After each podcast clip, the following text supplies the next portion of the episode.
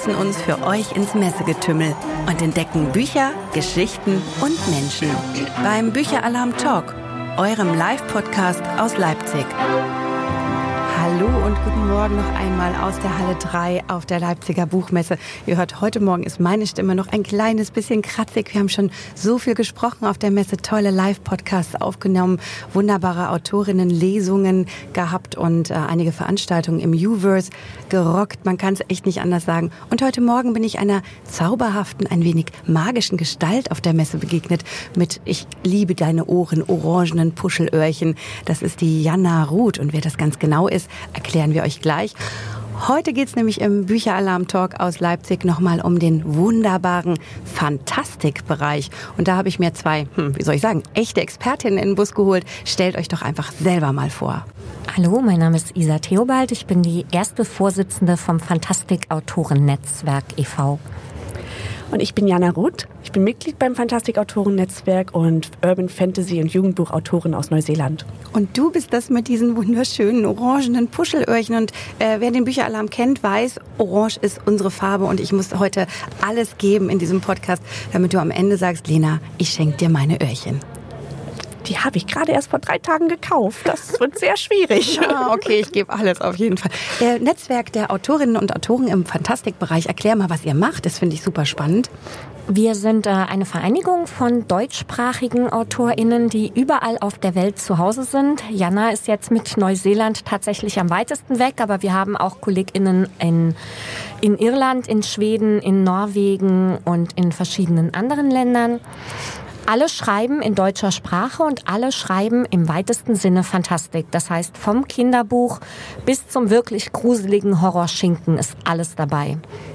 Und wir ähm, fahren für unsere Mitglieder auf alle Messen, auf alle großen Veranstaltungen. Wir bieten einen Veröffentlichungsnewsletter, wir haben ein Weiterbildungsprogramm und bieten auch ein Stipendium an, was immer ganz besonders gut angenommen wird. Und ähm, wie viele Autorinnen und Autoren sind bei euch im Netzwerk zusammengeschlossen? Wir arbeiten gerade an der 400. Wow, das ist ja eine beeindruckende Größe. Und äh, wie wir schon gehört haben, Jana ist am weitesten gereist und tatsächlich extra auch für die äh, Leipziger Buchmesse nach Deutschland gekommen. Genau, ich bin ähm, natürlich auch zum Familienurlaub hier, weil das sich ja immer lohnt. Äh, man fährt, fliegt ja ungefähr zwei Tage.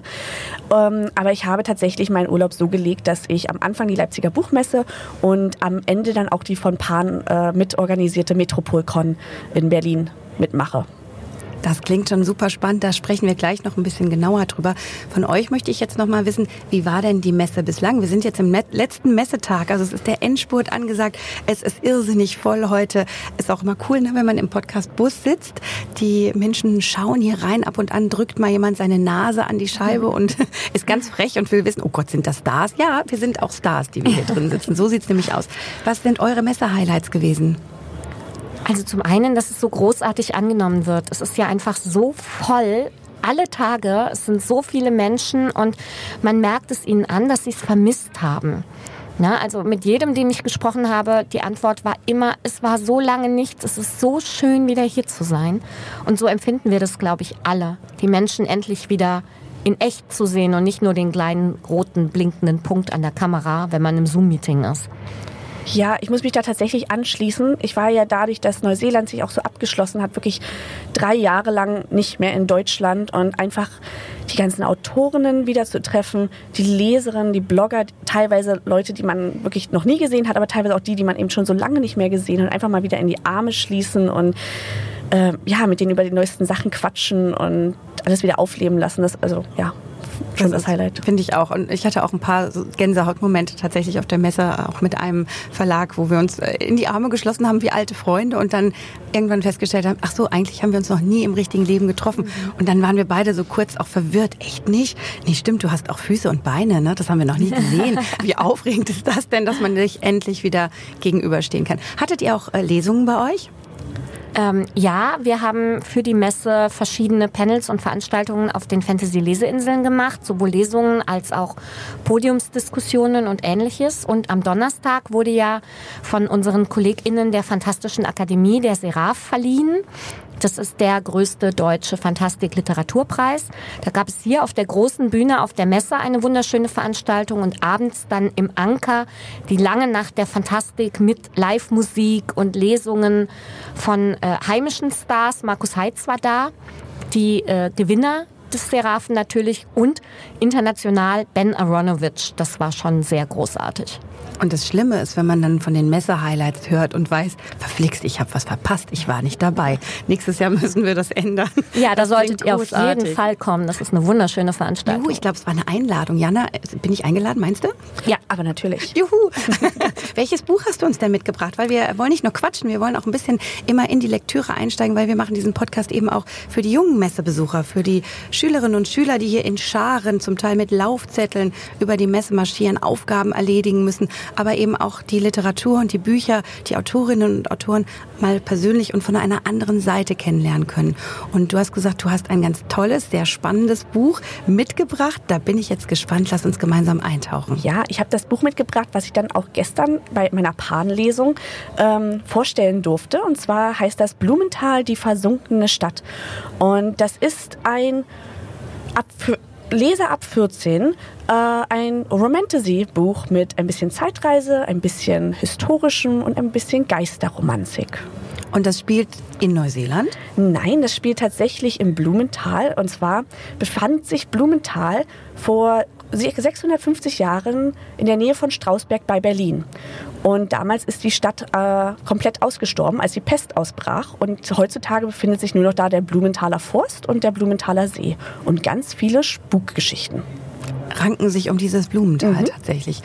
Und ähm, Spukgeschichten, die nur du dir ausgedacht hast oder Spukgeschichten, die man auch, wenn man durch den Wald da geht, vielleicht äh, selber spüren kann? Nein, tatsächlich habe ich äh, alles, was in diesem Buch an Geistererscheinungen ist, von ähm, dem, das, also man sagt immer, wenn man durch den Blumenthaler Forst sieht und vielleicht ein bisschen so eingestellt ist auf Geister, dass man kurze Einblicke in dieses Stadtleben sieht, dass man also das äh, Klopfen einer Schmiede hört oder dass man den Luftzug von einem Kind spürt, das an einem vorbeiläuft. Solche ganz kleinen Einblicke. Und dann auch ein paar größere, wie zum Beispiel, dass man Neujahr, äh, also ganz spezifisch Neujahr, soll man weiße Hemden an den Bäumen äh, hängen sehen weil man früher immer Neujahr gewaschen hat. Und, äh, und eine zauberhafte Melodie aus einem Koffer, der auf dem See schwimmt, hören. Mich gruselt ja jetzt. Ich bin da ja äh, sehr empfänglich für solche Geschichten. Ich grusel mich sehr leicht auch. Es ist jetzt schon fast soweit. Vielleicht können wir ja gleich sogar ein bisschen in dein Buch einsteigen. Du liest uns ein kleines bisschen vor.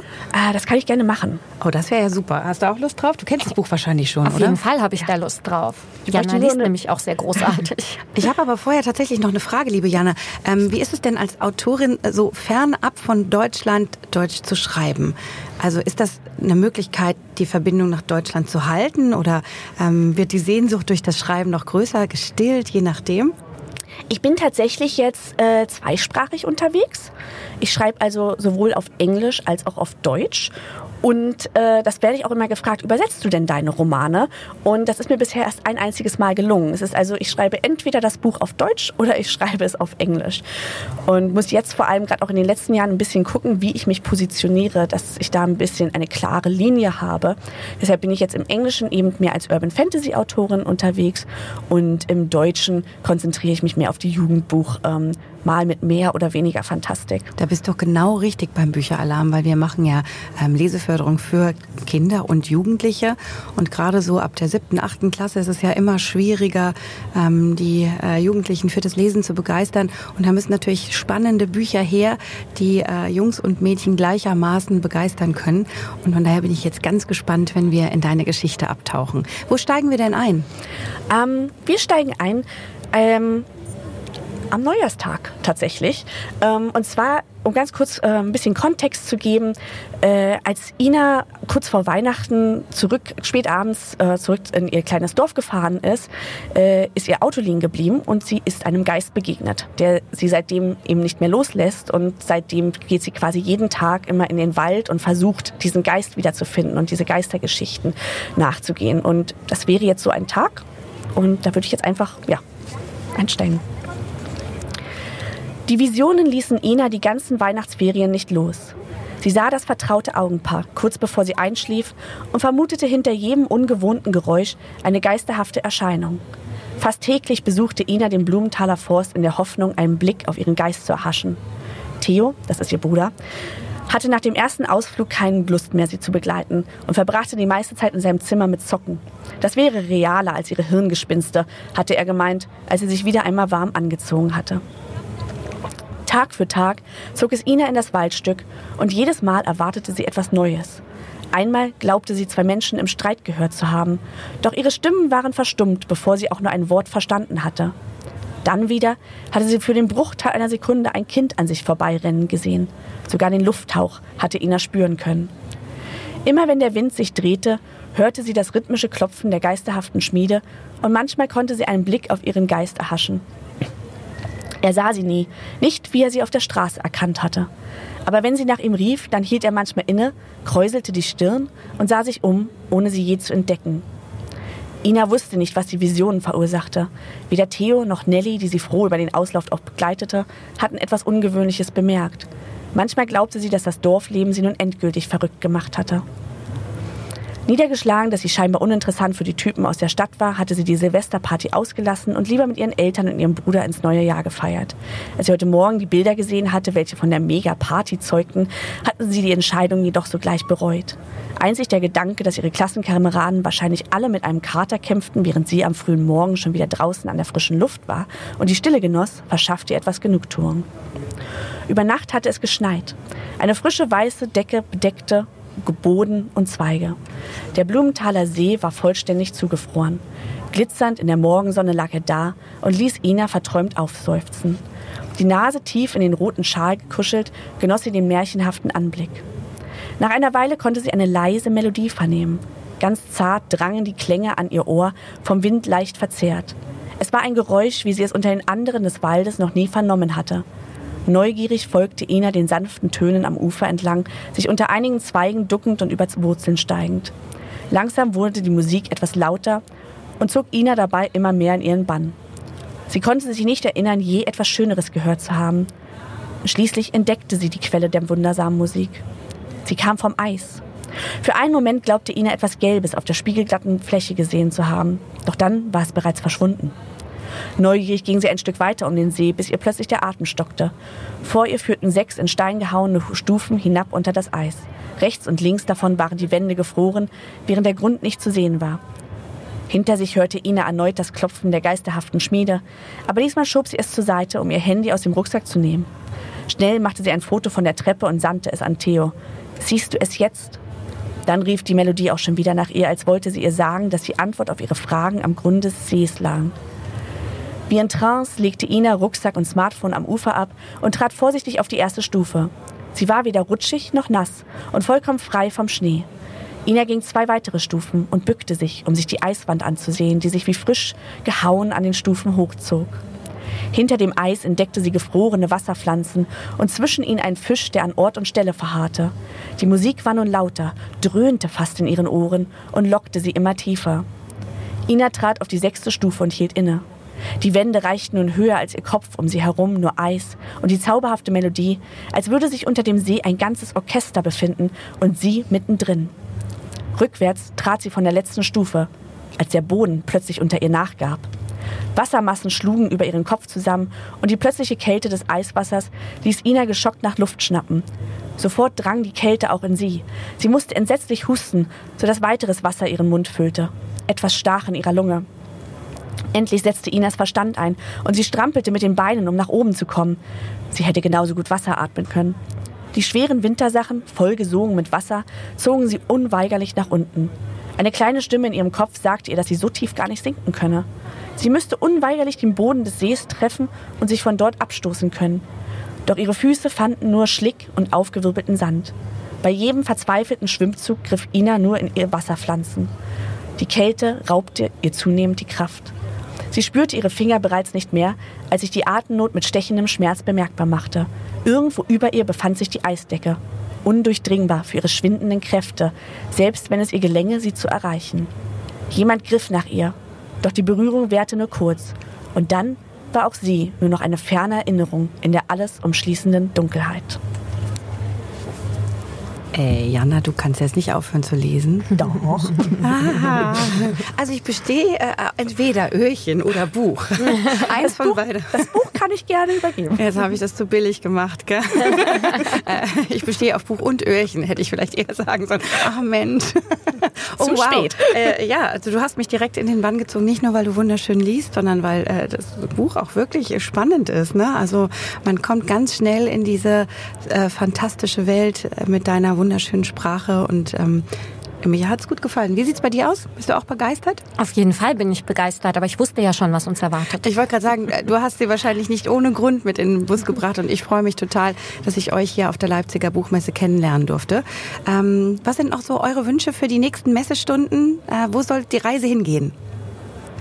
Ich hoffe, dass es genauso weitergeht, wie es angefangen hat, mit ganz, ganz vielen wundervollen Begegnungen, mit schönen Gesprächen und interessierten LeserInnen. Ja, ich habe selber auch noch einen Stand. Ich hoffe natürlich, dass da noch ganz viele Leserinnen vorbeikommen und äh, sich die Bücher anschauen. Auch, also wir haben einen Stand mit anderen Kolleginnen zusammen und dass wir noch ganz viele Leute treffen, die man eben noch nicht gesehen hat bisher. Und ja, wir einfach noch eine schöne Ausgangszeit haben. Das ist ein hervorragendes Schlusswort für unseren Live-Talk von der Leipziger Buchmesse. Und ich wünsche euch noch ganz, ganz tolle Messestunden. Freue mich drauf, wenn wir uns spätestens im nächsten Jahr hier wiedersehen.